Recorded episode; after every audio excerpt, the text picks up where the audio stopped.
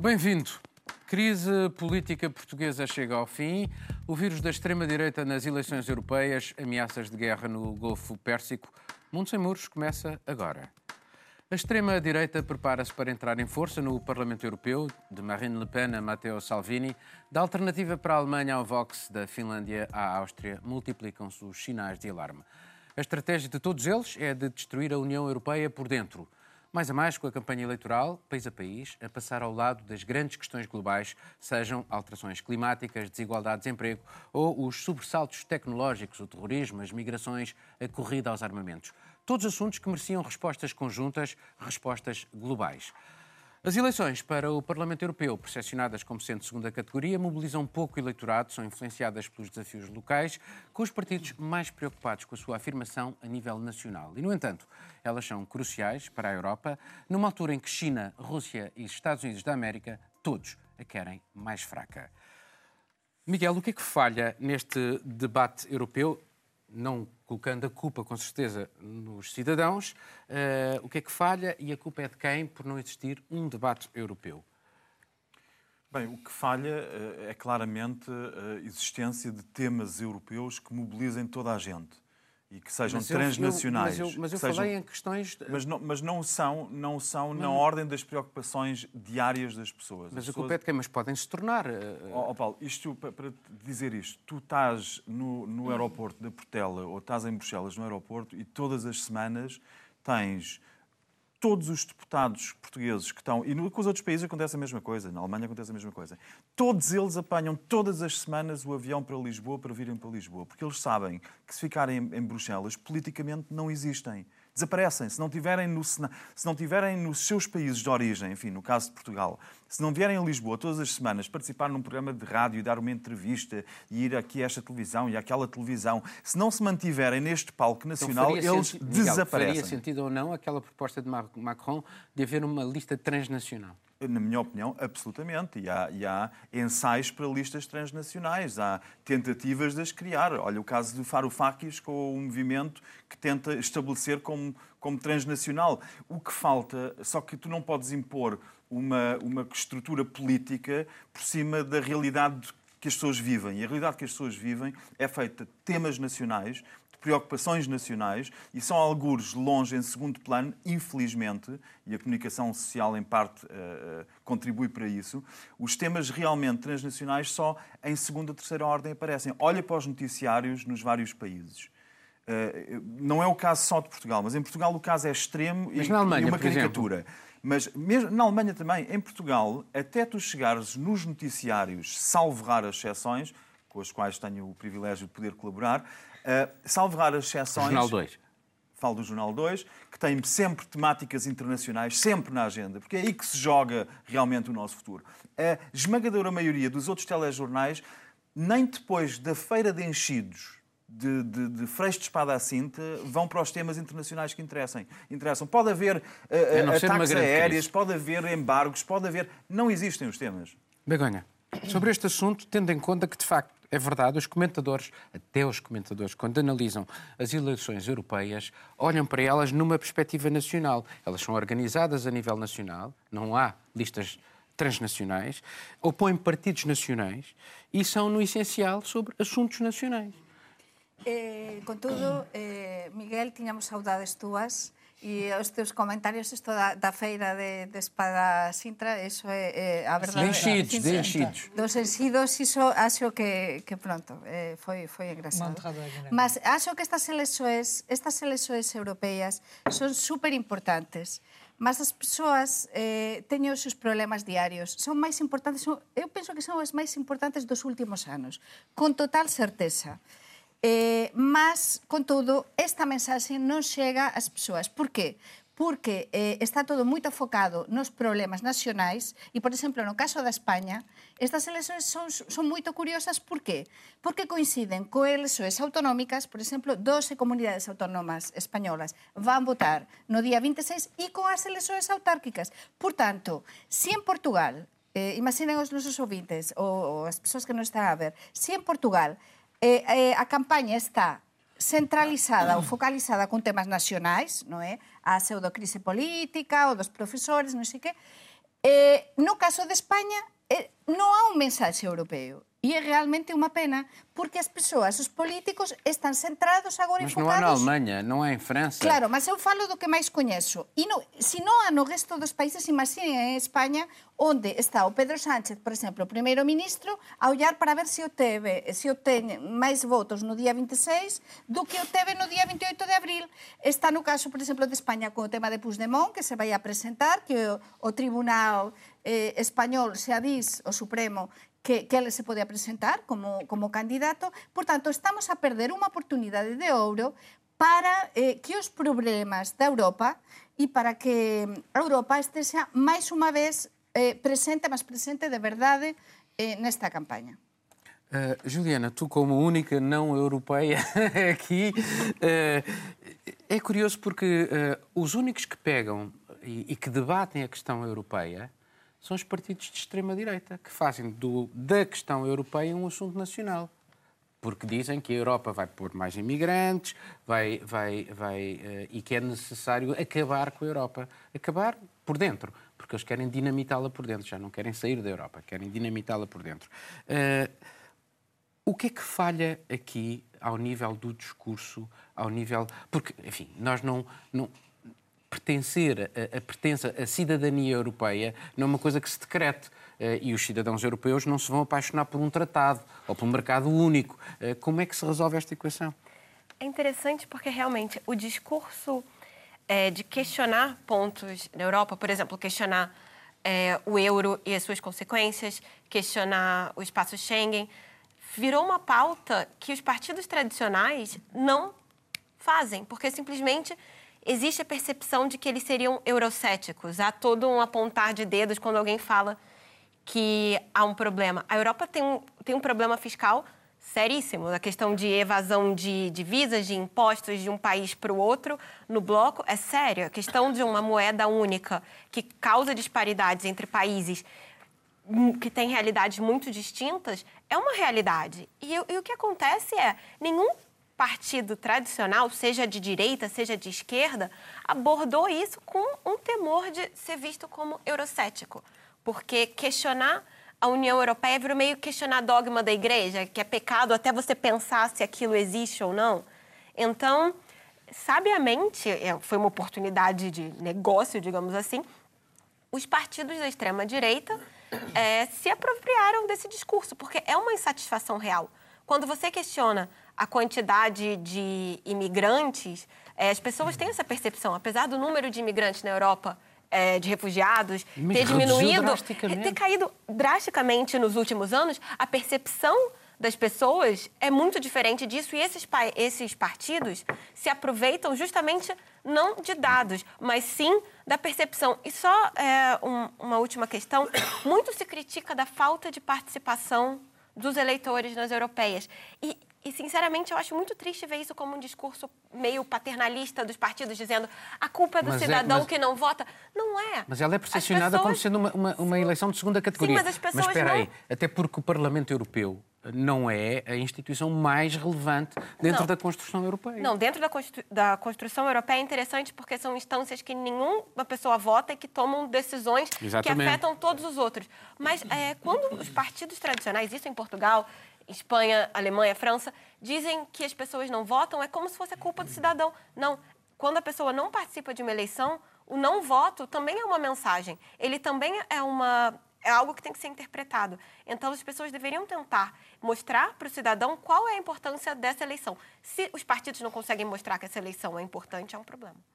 Uh, Marilyn, uh, é, um, houve um relatório, encontrei este e achei muito interessante, um relatório de 1960 eh, de um senhor chamado De Hus, onde se referia, todos veem e compreendem, é a precariedade na construção europeia, trabalhada por tendências centrífugas e ameaçada por opositores no exterior. Isto em 1960, portanto há muitos anos.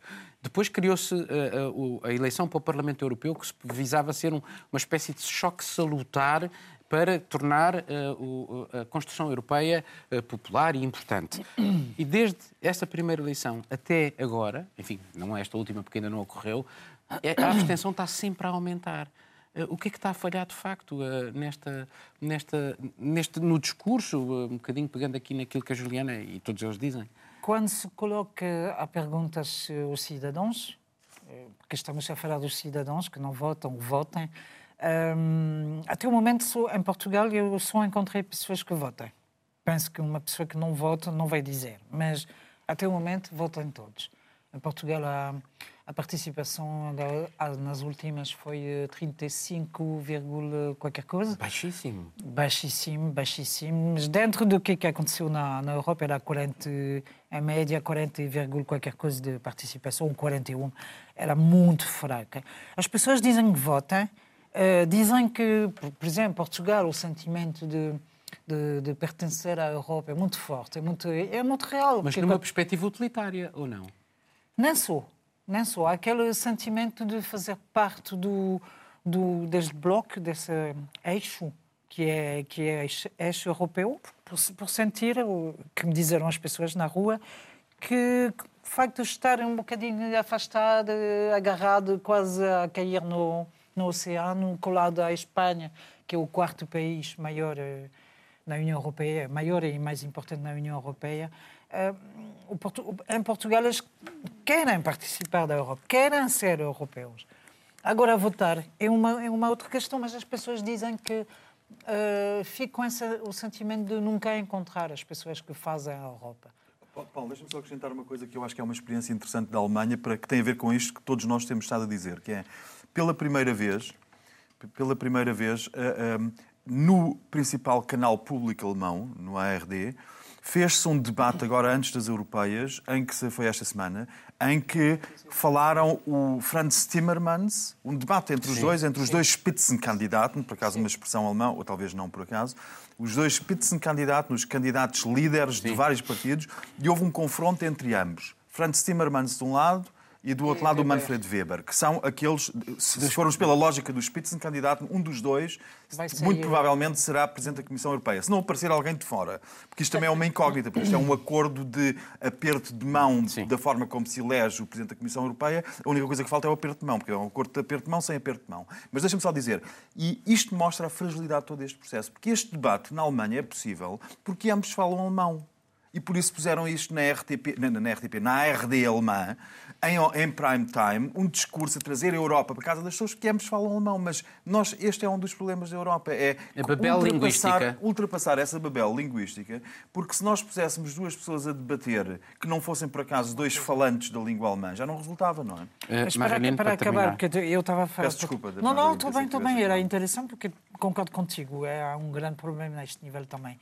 Um, também são 715 uh, eh, candidatos no total e, de facto, estávamos a falar da, da lista trans, transnacional também, que seria uma, uma hipótese Foi proposta para por Macron. Exatamente.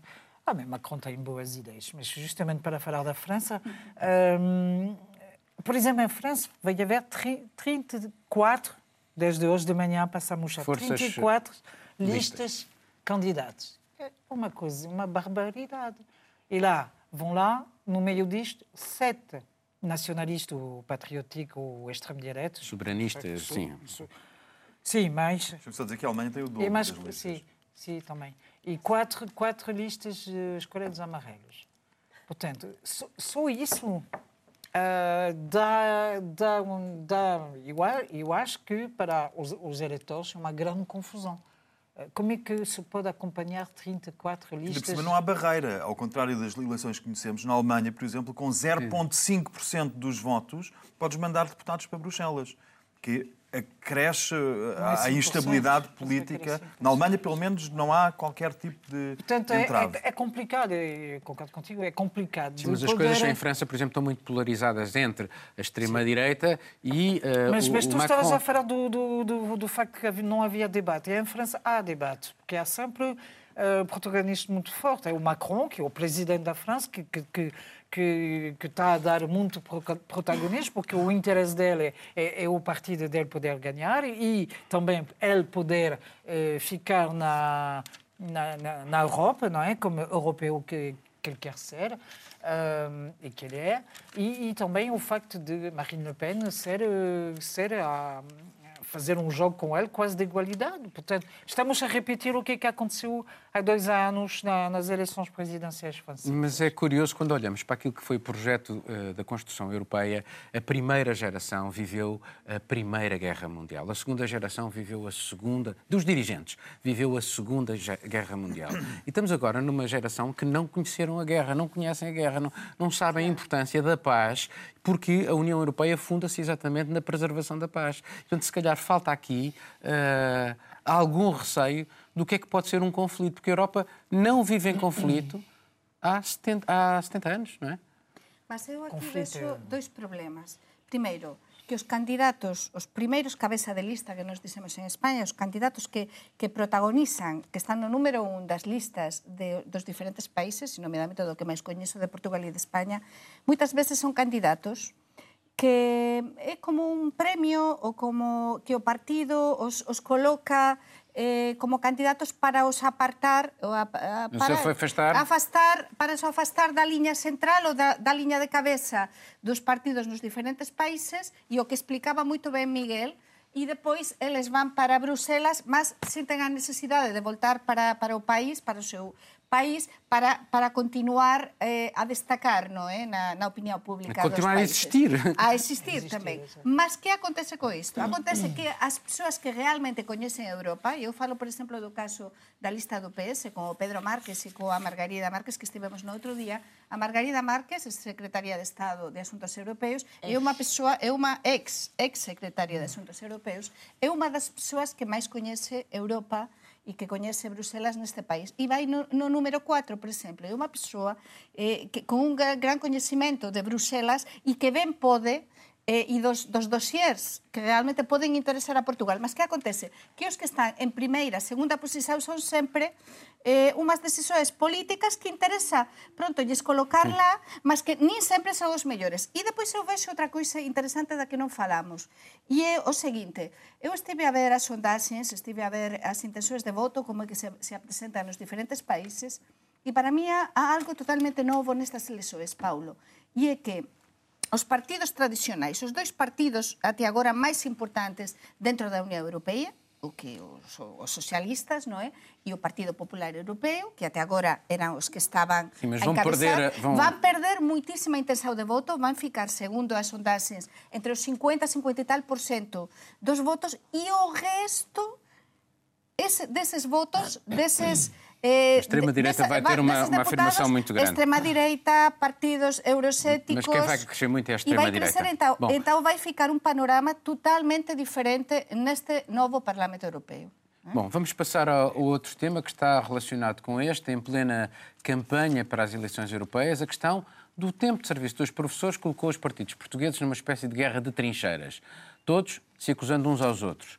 No Parlamento, os termos foram de jogo, político, farsa, mentira, chantagem, manipulação, crise artificial, febre por maioria absoluta, aldrabice, hipocrisia e irresponsabilidade. E depois, no fim, fica tudo como estava. Mas há sequelas políticas que podem marcar um ato eleitoral europeu. Juliana, tem estado muito caladinha. Como é que olhas para isto tudo? E é este, nós tínhamos falado sobre isto no anterior programa e a verdade é que o debate uh, sobre os assuntos europeus também aqui em Portugal ficou manchado por esta questão que a não crise. Foi uma crise enorme, o governo ia cair, depois não caiu, uh, toda a gente se acusa aqui um bocadinho a toda a gente. Em que é que ficamos? Bem, ficamos iguais, mas acho que foi uma, uma aula de ciência política. De semântica também. Ah, sim, porque o, o acordo levou horas para ser negociado, dias, enfim, tudo por causa de um artigo. Enfim, é, só para dizer que nós tivemos como principal beneficiado disso, como nós já tínhamos previsto aqui, o Partido Socialista, e acho que foi aquela manobra que ninguém esperava. Né? O, o que criou essa crise, como nós dizemos no Brasil, foi o deixa que eu deixo.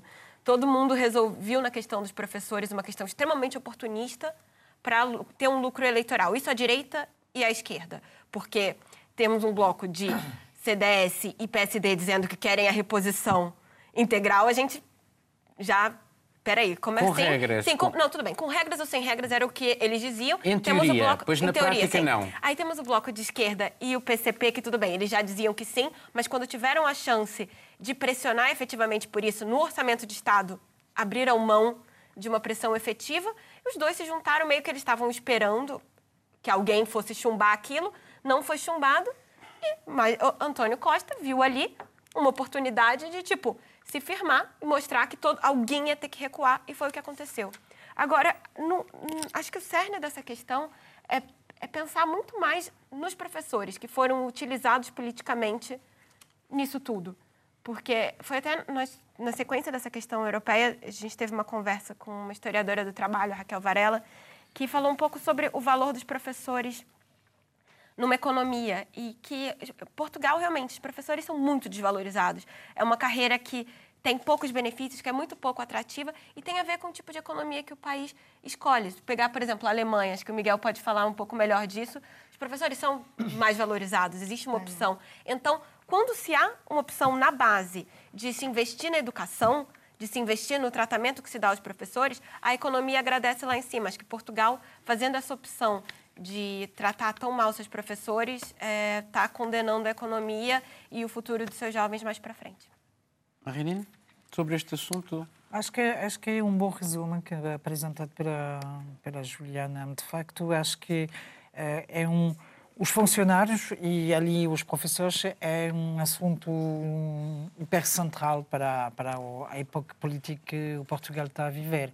É, de facto, é super importante poder contar eh, com, uh, com o apoio do voto de, dos funcionários públicos, porque acho que é Houve uma, um milhão, alguém um fez uma pessoas, não é? que são funcionários públicos. Eu, há... primeiro empregador de, do Portugal. Sim, e... mas houve uma sondagem qualquer que eu vi em que a maioria das pessoas uh, não tinha assim uma boa ideia no, no, no sentido de dar, uh, digamos, a recuperação do, dos ordenados aos professores. Bom, o que acho que toda a gente consegue visualizar que 10 anos de, de atrasos em salários e em compensação da evolução da carreira e tudo isto aos professores e eventualmente as mais categorias funcionários públicos, que acho que rapidamente as pessoas imaginam que isto vai representar muito dinheiro, de facto representa muito dinheiro e que pode ser Mas não assistimos aqui várias uh, estratégias de comunicação, o governo a dizer que eram 800 milhões, depois o tal a dizer que não era 800 milhões,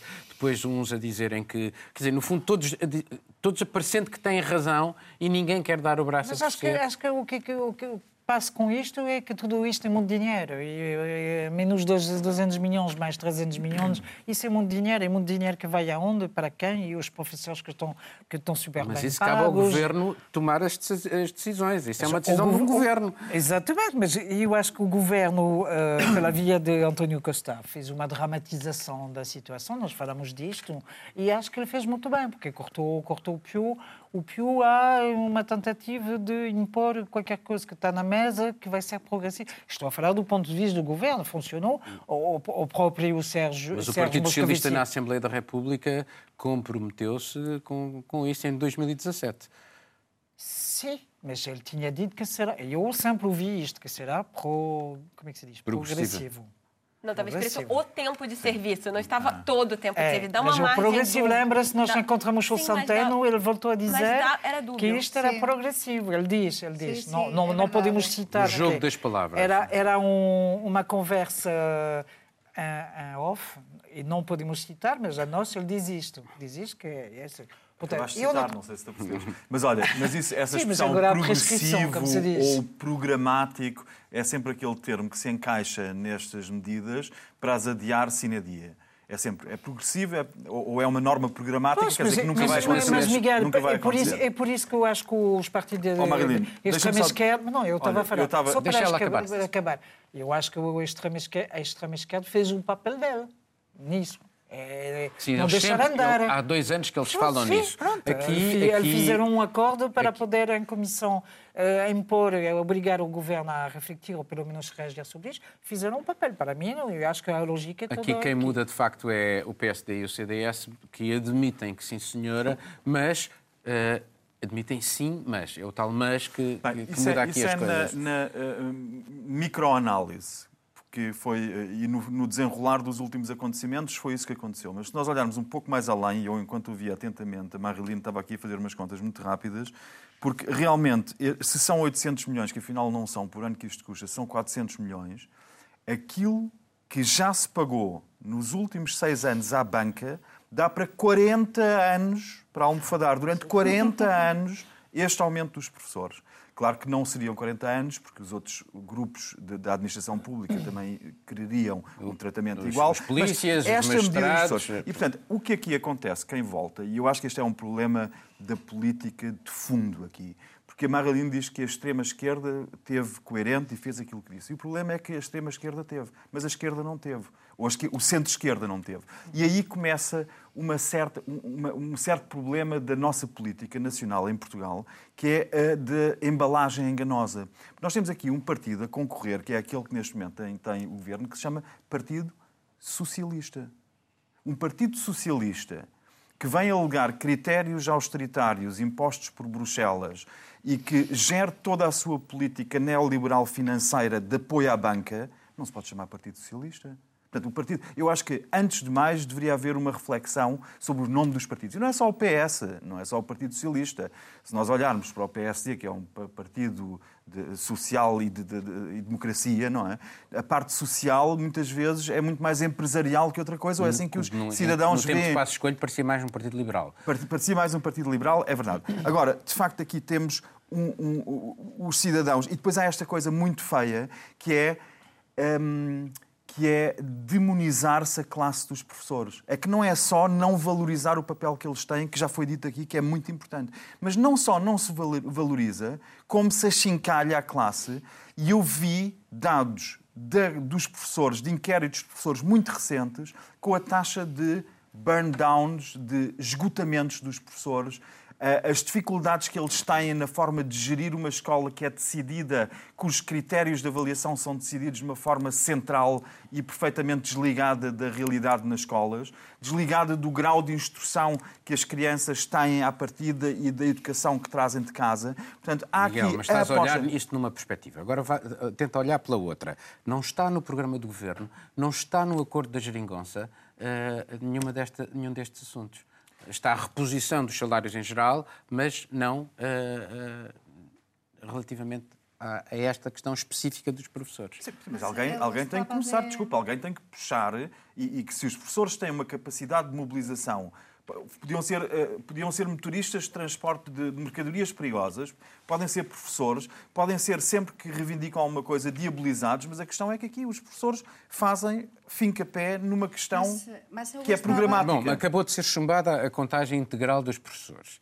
Portanto, uhum. fica tudo como dantes. Uh fica todo como, como antes, como já sabíamos. Mas eu pergunto, eh, então, volta à questão, as sequelas disto. As sequelas disto, para mí as sequelas, há uma, como analista, vexo que, que as sequelas fundamentais são que o, as secuelas, o positivo para o Partido Socialista vai ser, vamos ver como dan as próximas sondaxes, mas sin dúbida, o Antonio Costa que estaba a ficar moito, moito por baixo eh, nas, nas sondaxes previas a esta pseudo crise eh, vai subir con certeza na intensidade de, de voto dos portugueses e o PSD e o CDS-PP van ser os grandes perjudicados con todo isto por non ter tido a, a luz eh, para, e a expertise para poder ver todo isto e toda esta xogada. E para mí é uma coisa muito importante Sim, mas a história, isto. tu não achas que a história está um bocadinho contada que sem que nós... Como interessa. Não conseguimos Paulo, entender verdadeiramente está... a, a, a, história. Porque o, o, que o PSD também diz, e o CDS, é que eh, votaram o conceito, mas não votaram... Eh, for, as propostas deles foram chumbadas do, do PS, com, com, o apoio do PS, de eh, isso só ser possível eh, tendo em conta o Orçamento de Estado e desde que não se esticasse, houvesse um, um Paulo, travão no Orçamento política, de Estado. Em política nunca se, faz, nunca se fazem as coisas por acaso. E o Antonio Costa, non nos cansamos de dizer cá que é un animal político, que é unha persoa que sabe que todos os pasos, eu dicía semana pasada cando nos preguntabas, antes de saber o que ia dizer a tarde na declaración, que o grande beneficiado ia ser ele, e con certeza que por enquanto tanto, as elexoes son en outubro, non sabemos quais e que van ser os resultados das europeas, mas todo aponta a que ele vai ser o grande beneficiado. Por qué? Porque realmente, porque realmente eh, esta xogada eh, está a, a sair ben a ele e máis unha vez os profesores, como dixe ao Miguel, os profesores neste país están nunha situación limite. E eu tamén, é outra coisa que non me caso de dizer neste programa semana tras semana, que ate, eu acho que ate o acceso para a carreira dos profesores en Portugal é moito non é, un, non é o mellor e que debería haber un tipo eh, un tipo de oposisao, concurso oposisao con un, para valorizar moito máis a carreira dos profesores e os ordenados. E tamén eu acho que é moito inteligente da parte do Antonio Costa e o último que vou dizer, cando ele, no outro día na súa declaración, tentou colar, tentou colar precisamente todo isto dos profesores e explicou, mas é que senão eh, si subimos os profesores, teríamos de subir e de compensar também a carreira ao resto já, dos já Deixa-me só discordar aqui Mas, desta sempre enaltecida inteligência do animal político pois António eu Costa. Penso é que, que eu, eu, vejo, tudo bem, eu, eu, eu posso discordar, mas eu posso discordar. E discordo só por causa desta clara dicotomia que tem sido feita, que é sempre dizer, há sempre a ideia de dizer uh, uh, que foi um erro de gingeira da direita do, do, do, PSD e do CDS. Foi um erro crasso, um erro óbvio, como é que puderam? Mas, por outro lado, foi uma jogada brilhante de António Costa. Aqui há uma coisa que não liga, que foi um erro de gingeira crasso e óbvio, não é preciso ninguém ter grande brilhantismo para o aproveitar. Mas se tivesse sido uma estratégia. Deixa Miguel acabar, se tivesse, deixa, deixa ele acabar. Se tivesse sido uma estratégia muito bem pensada desde o início do CDS e do PSD, juntamente com os partidos da Geringon, que apoiam a Geringonça, se tivesse sido uma estratégia muito bem. Aí sim António Costa poderia mostrar todo o seu brilho. Mas aqui, eu acho que há aqui, à partida, na análise, uma tendência para dar a vitória de antemão a António Costa parece que houve um, uma, uma, uma, que houve um consenso para de repente vamos todos dizer que ele é brilhante, um animal político, sempre foi, aliás, viu-se como é conseguiu verdade. a liderança do PS, sempre foi, é brilhante, fantástico, como construiu a tudo. E esta leitura, à partida, acho que condiciona narrativa. e faz com que se, narrativa faz com que se chegue a esta conclusão errada que é deixar não, agora, agora não, agora não. Uh, uh, e, e, vais dizer, e deixa-me colocar-te aqui uma questão. Hum. Não houve da parte também dos sindicatos, uma intransigência absoluta na negociação, porque eles nunca cederam em nada. Acho que é o papel do sindicato. Mas podiam. Uma, uma negociação implica compromisso e eles nunca. O sindicato maior e mais implicado é dirigido por um membro do Partido Comunista Português e acho que estamos numa lógica de, daquela extrema-esquerda em relação a isso. Votaram novamente a favor a extrema esquerda. Penso que a lógica, é, a lógica é essa. Mas queria dizer uma coisa que me faz pensar, eu estava a ouvir os colegas com atenção, um, as prendas, entre aspas, eleitoralistas nem sempre funcionam.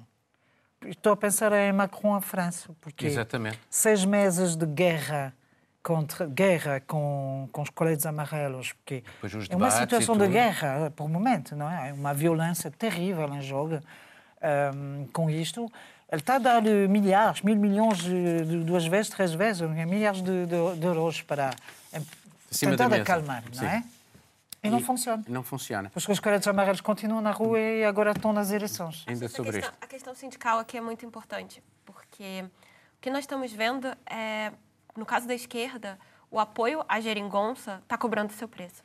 Porque os sindicatos agora se sentem cada vez menos representados, eram historicamente ligados ao PCP, enfim, cada vez menos representados. Nós vemos os grandes sindicatos se desvinculando da CGTP. É, por exemplo, a greve que parou o país foi um sindicato criado há seis meses. Cada vez mais os sindicatos independentes estão criando problemas porque eles não têm aquele compromisso político. Ah, Sim, okay, os, os, os, caminhonistas que pararam o país foi um sindicato que foi criado há seis meses. É, o sindicato das greves, que organizou as greves cirúrgicas, tudo, também é um sindicato mais recente, independente daquele sindicato principal dos enfermeiros. Eu acho que o que nós estamos assistindo em Portugal é o que já aconteceu em vários outros países, que é a crise do modelo sindical, que é o que normalmente os partidos estão acostumados a ou ter influência ou a saber negociar. Porque hoje nós temos cada vez mais recibos verdes, freelancers, são pessoas que não se sentem representadas por aqueles Trabalho sindicatos precário. e vão buscar os seus próprios sindicatos que estão dispostos a parar o país. Bom, agora vamos passar para o último tema. O Golfo Pérsico volta a estar sob enorme tensão, há uma escalada crescente de ameaças. O Irão anunciou deixar de respeitar certos compromissos do acordo que visava reduzir o seu programa nuclear, acordo rompido há um ano pelos Estados Unidos. E querem ainda que os restantes signatários concretizem em 60 dias as medidas para poder haver trocas comerciais ao abrigo das sanções norte-americanas. A União Europeia já rejeitou o que considera ser um ultimato iraniano. Quanto aos Estados Unidos, enviaram um porta-aviões e bombardeiros B-52 para a região, colocaram os guardas da Revolução iranianos na lista das organizações terroristas e anunciam mais sanções, mais restrições à economia do Irão. Miguel, isto é uh, aumentar a parada, o objetivo já não é uh, forçar o Irão a negociar, parece mesmo ser de uma forma muito clara uh, mudar o regime. isto faz sentido, tendo em conta que ao Irão, o Irão reagiu bem, porque isto, as medidas que o Irão anunciou estão previstas no acordo. aqui a questão é, e eles, passou um ano, não há uh, o tal mecanismo que devia estar a funcionar para contornar as, as sanções não funciona, a economia está a cair, a classe média está a empobrecer. Portanto, o que é que resta ao Irão? Resistir, capitular? O que é que lhe resta? Para já, temos de ter em mente que um, a Autoridade de Supervisão de Energia Atómica em Viena já fez, continua a dizer que o Irão tem cumprido. Depois temos de ter em, em, conta que aquilo que o Irão ameaça fazer daqui a 60 dias provavelmente nem sequer vai acontecer, porque é uma ameaça muito ligeira. A ameaça é ligeira porque o Irão se comprometeu a não produzir mais de 130 eh, toneladas de água pesada por ano e não mais do que 300 quilos de, de urânio enriquecido. Mesmo... A 3,64, não é? Sim, sim pronto. Que é, que é uso Mas a questão que nós temos que ver, isto, isto, os números são fastidiosos, de facto, nem devia tê-los mencionado. Mas uh, aqui o que interessa saber é que daqui a 60 dias, face àquilo que o Irão tem neste momento, não vão chegar lá. Portanto, esta ameaça é só uma ameaça de uma ameaça quanto ao acordo. E é sobretudo uma ameaça de uma ameaça porque o Irão está desesperado. Está desesperado, o regime está, de facto, a estratégia de Trump está a resultar. Trump esse que, ao mesmo tempo, a mudança do regime era a intenção desde o início.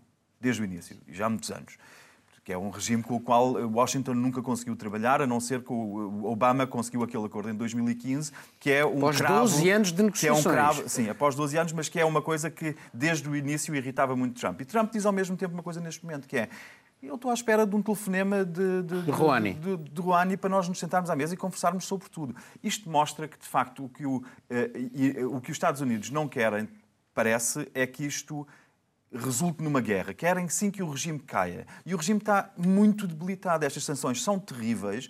Houve uma coisa que se chama overcompliance em relação a um, um, um subcumprimento das sanções norte-americanas, que proibiam só até agora a questão do petróleo, mas as empresas europeias têm tanto medo de, das penalizações nos Estados Unidos que não estão a fazer negócios nem no petróleo, nem noutros aspectos é nada, que já nem, nem, nem sequer banca... foram focados. A banca recusa-se a fazer as... a, a, União Europeia, que teve a vontade política muito positiva e muito de, de, de de congratular a União Europeia por isso, de tentar criar um mecanismo, o Instex. O Instex só foi criado em fevereiro deste ano, que é uma espécie de bolsa de trocas para proteger as, as empresas eh, europeias que fazem negócios. Não é negociado em dólares. Não resultou, as empresas não estão a aderir. Não serve nada criar mecanismos legais políticos se a economia e as finanças têm outra opinião. E a opinião deles, deixa-me só concluir com isto aqui. Deixa só concluir com isto aqui. O que os Estados Unidos aparentemente querem é, por um lado, a mudança de regime por outro lado, conseguir, através da mudança de regime, apresentar de Jared Kushner aquele, uh, uh, uh, um novo, uma nova paz para o Médio Oriente, com Israel no centro das atenções, porque o Irão sempre foi um inimigo declarado muito hostil em relação a Israel, dizendo que apagaria Israel do mapa.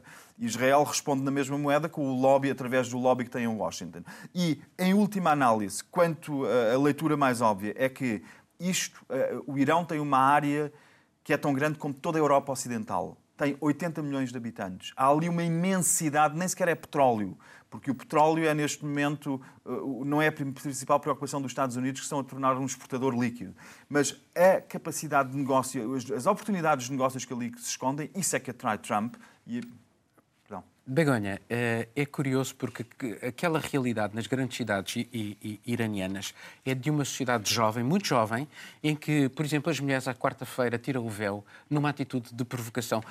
Estão muito longe os tempos duros da Revolução em que as pessoas eram penalizadas. Aquela sociedade está a mudar. Como democracia, é muito mais democrático do que uma série de países da região. Eh, e resistiram já a vários embargos, a, a, a guerras, resistiram. Achas que faz sentido que uma sociedade que está a mudar tentar fazer a implosão do regime numa sociedade que está ela própria já em mutação? Non sei, nós estamos cá en Portugal, estamos moito longe de lá.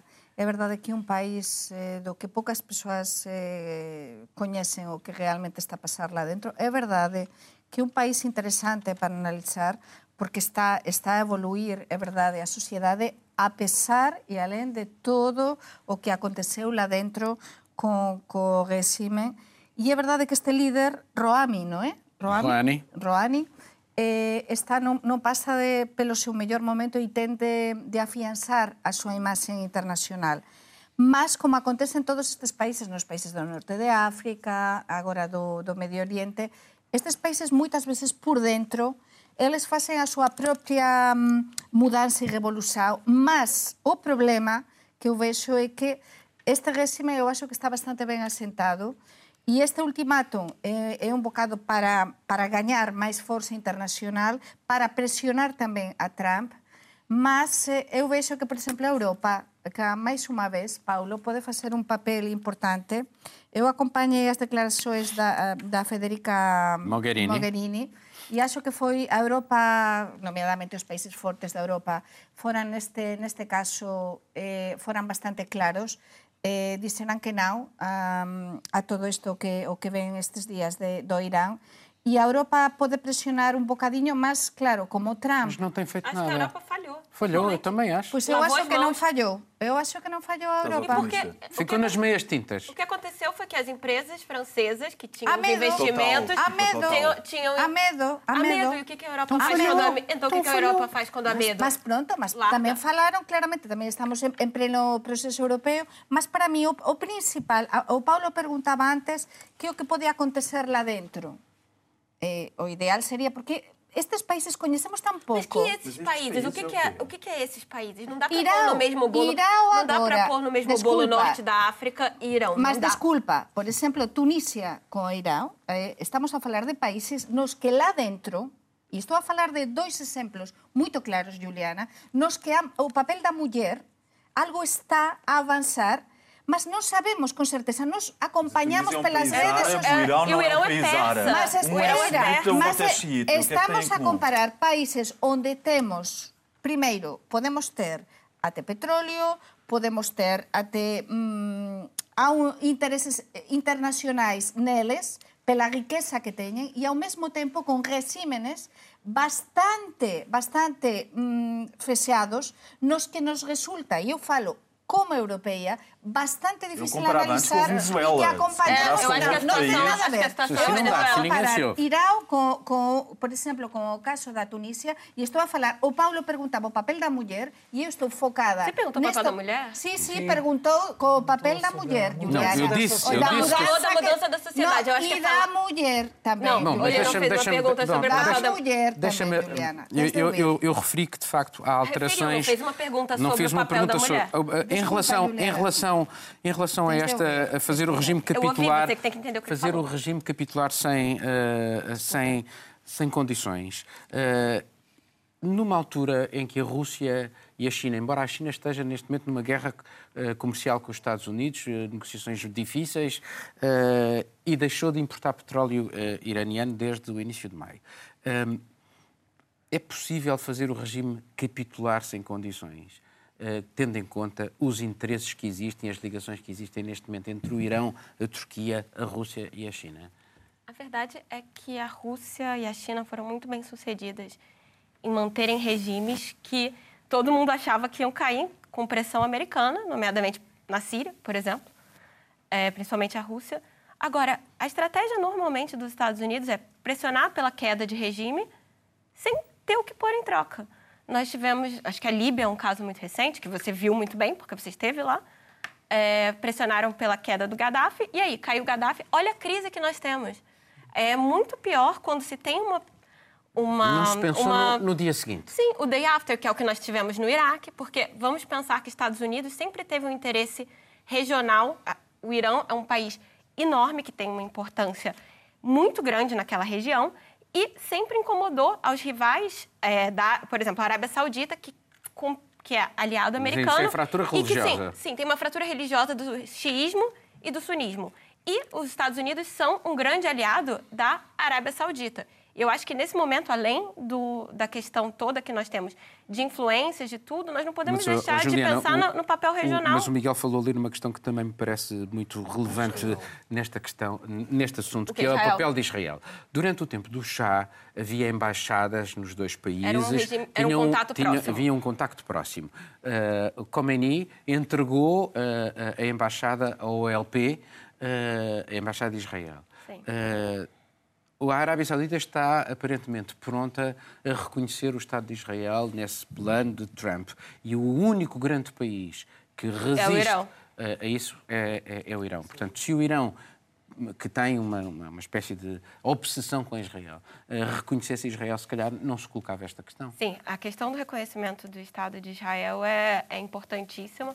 E nesse momento, acho que a Arábia Saudita, é, dando esse movimento, é, de repente, é uma orientação, apesar deles serem rivais é, regionais. Agora, o que, e serem muito menos sim, democracia do que o Irão, o que por nós exemplo. Temos, o que nós temos são os Estados Unidos acusando o Irão de ser um regime que patrocina o terrorismo, mas eles ficam muito caladinhos em relação à Arábia Saudita, que nós sabemos que, não que o regime do Irão não tenha lá suas ligações é, com apoios a grupos extremistas, mas não é nada comparado ao uhum. apoio da Arábia Saudita, que patrocinou uma série de mesquitas, de grupos ultra. A própria, ultra, a própria ideologia, própria. Conservadores, sim, própria... que é o abismo da Arábia Saudita. Então acho que é muito por aí. Eu estava a pensar, eh, a ouvir, e é interessante porque de facto eu estava a pensar que em França, por exemplo, neste momento há um, um problema com um, um barco que vai uh, sair. Sim, sai, já armas para, o, para a Arábia Saudita. Para, quando há, para a Arábia Saudita, quando há um embargo de armas ao Irão.